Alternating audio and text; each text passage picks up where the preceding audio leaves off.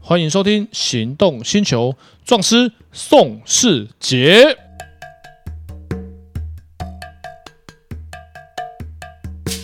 欢迎收听《行动星球》，壮师宋世杰。哎，我是导叔导观众哎，导叔，听说你今天有个养老的问题要问我，啊，是啊，因为我总是会觉得说，你像我现在都已经五十几岁了，再过十几年后，搞不好我真的要去养老院，因为我又没儿没女的，没人抚养，我问题简单嘛。嗯，那你我们常常会看到一些社会问题说有些人去养老院，儿子女儿也不抚养，也不奉养的。那这种状况下的话，常常我们都会听到法院会去判决说，对，你可以不用奉养这位父母。那这到底是什么样的一个状况？这中间有什么样的差别啊？哦，有有有差别。像中国人的传统养儿防老，是但啊是首养儿防老，首先你要防老，你要先养儿嘛，有没有道理诶？你是不是讲到重点了？对，重点就在这里，因为法院的判决是判他们判定的原则是，如果有些小朋友是从小父母亲就遗弃他，嗯比方说丢去孤儿院，而、啊、老了就要养你，有可能吗？不可能啦、对啊，一样的道理。所以，可是有嗯，像假设他小时候养了你一个几年，十八岁前都要抚养嘛，如果他养了三年或五年，嗯，然后他现在年纪大了，他就没有谋生能力，真的就是需要进到养老院。哦、嗯，那这种情况，法院可能会判决，因为他要养你一部分，他不是完全没有养。好，十八岁以前他养了三年、五年甚至十年，嗯，那法院可能就判你养老的费、养老院的费用，他需要负担三分之一、四分之一甚至二分之一。啊，或者这还可以量化哎，对，这是判例原则是这样算的。啊哈，然后如果是三个，如果法院嗯他小时候都有养这三个小孩，嗯，嗯那他有三个小孩的话，那他住养老院费用是三个人都要均分。比方说三万六的话，一个人一个一个月就要付一万二。嗯大哥二哥付，第三个弟弟也不付，行不行？不行。嗯那上了法院之后，法院一定会判，因为如果小时候都有抚养这三个小孩成年，那老人家的的抚养的费用，你一个月就是要负担三分之一。哎，那我有个问题，假设老大是跟前妻生的，那自从呃他生了老二、老三以后，对于老大这一块他就没再管过了，那这样嗯老大也要负担吗？呃，他有啊，他毕竟小时候他不是一出生他们就就分开嘛，对，所以他有负担抚养他一部分，那他也是需要负担一部分，也是需要的，对，也是需要负担一部分。嗯，只是说，如果是三个小孩的话，一个人三分之一嘛，对，那他如果小时候抚养他三到五年，他可能是这一个月，假设啊用量化来算，三万六的三分之一是一万二，他可能需要负担这一万二的可能五分之一或是四分之一、三分之一每个月。嗯嗯嗯哎。那我下一个问题就是说，好，那假设这位父母呃往生了，那他有一些遗产，那如果说我们按照呃遗产的呃配分来说，这三个小孩理论上都是有权利呃分到遗产的嘛，对不对？是，那假设我们回到刚刚那个问题是，老大他在这段时间，可能他在住养老院这段时间，他是没有尽到抚养的责任，他可不可以分遗产一样可以分。啊？是哦，嗯，那那但可是是这种判这种原则的话，可能其他小孩如果打官司的话，就会变成，呃，假设你需要负担三分之一的抚养义务，好，然后嗯可是他假假设养老院住了三年，好，一个月三万六，三分之一是一万二，一年是三万二乘上三，嗯那这些不是你该负担的费用。对，那他们会主张你在取得遗产制的时候，要把这个你应该负担，因为这个你没有付，一定是大哥哥先帮你付的嘛。对如果是第三个弟弟或妹妹的话，大哥哥先帮你付的，那一个月一万二，乘上一年就是十三万二，乘上个五年就是嗯五亿五三八万多块，将近十万这个费用。那他在取得遗产之前，他们会主张，如果上法院，他们会主张这个部分要先还给大哥哥，因为他先帮你带电的。当然，不管你有没有抚养，那遗产都是你可以继承的部分，这是完全没有问题。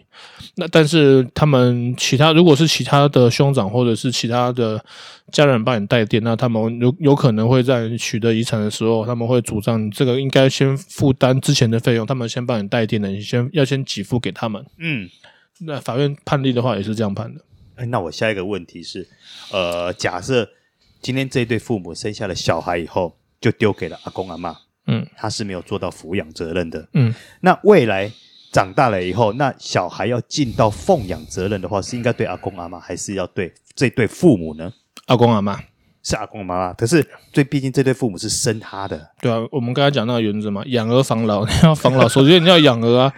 所以没养就不算，生不你算。看哦，阿公阿妈是谁要养？是他爸爸要养的。对，所以这对阿公阿妈年纪大了之后，小孩不养他会被告遗弃罪，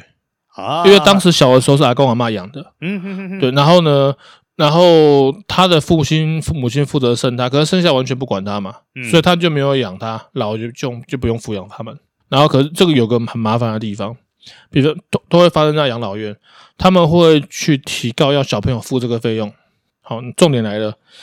法院如果判他不用付，判决那一天开始才不用付，不溯及既往。啊，等一下，根据你这句话，我再把它讲的比较清楚一点。假设这对父母他在养老院住了三年，嗯，对，然后之后呢，他呃，他提出说，呃，跟法院告说，这个小孩必须支付这一笔养老费用。嗯，好，等于也就是说，今天从这个官司开始，假设也打了两年，那是不是要两年后判决下来以后的才不算？是那但是判决还没下来之前的，全部通通都算到他身上是，啊？是这样子哦，对，所以如果提告的话，养老院最少你会付收到他一年的判决，啊？因为一审就要差不多一年嘛。对啊，那你看要不要上诉嘛？那如果他再上诉的话，就继续拖下去了。对，哇哦，然后这个判决没有，就算因为判决通常会变成说要负担部分，就是小时候可能他也没有好好照顾小朋友，那就要看小朋友要举证，那举证啊出来那都几十年前的事情，二三十年以前。嗯，然后举证出来，他如果有付有抚养他一部个几年，那他养老院的费用你就要负担一部分，合理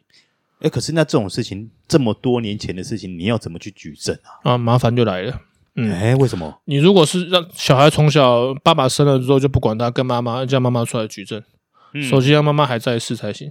啊，万一如果妈妈也往生了，那就、阿阿公阿妈邻居。就一定要有身边的没有，人。一定会有人照顾他嘛，对，不然他就饿死啦、是啊对，不对？你就就算是孤儿院的话，孤儿院也要出来作证。他几岁开始进入孤儿院？六岁、八岁、十岁，嗯那小朋友他那父母亲就是只有抚养六岁、八岁以前的部分，以后的部分就是其他人嘛，不管是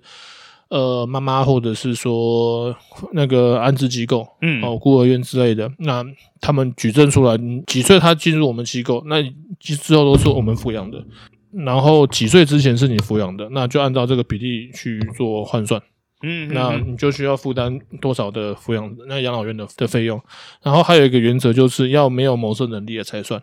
要没有谋生能力才算。就是他虽然可能六十岁而已，可是可能发生了意外，双眼失明，这样就变没有谋生能力。那如果有存款算不算呃，金额如果多的话就不算。啊？是啊，还要看金额多寡、啊你如果银行里面有一千万，那你可以去、哦你自己我你懂去你你自己意思住了养老院，你可以自己养你自己养三十 年，是，那就没不算是没有谋生能力嘛。嗯，像小朋友小时候为什么小只要小朋友被丢出去，一定被以被告以欺罪，原因是因为小朋友不能打工嘛，童工有年纪的限制嘛，对，十岁八岁的一定不行嘛，嗯那他一定没有谋生能力啊，是啊，对不对？那所以小朋友遗弃一定被变成遗弃罪，老人家就反而就不一定啊，嗯就有些呃那个富甲一方的，他们几亿身家去告小朋友，法院不会判准，为什么？哇，法院一查，哇，你那我税局资料一定要，哇塞，你名下宾士就两台啊，你名下房子三栋，市值两亿，而且没有贷款啊，这样算不算有谋生能力？不算没有谋生哼，不能力，算啊，你可能搞不好两个一个一两个店面在收租，你一个月租金收个几万块，那你这样算不算没有谋生能力？不算。那小朋友不养你，会不会构成遗弃税？不会。也不算也不也不会构成。就算你双目失明，你一个月房租收八万，你也不用工作了。啊对，哈，大部分人工作一个月薪水也不到八万块嘛，啊是啊那没这错啊样就属于、不属于没有谋生能力。小朋友不养你，告他遗弃罪不会成立。所以基本上有没有谋生，呃，应该说有没有谋生能力这件事，还得看你的存款，看你的口袋够不够深哦。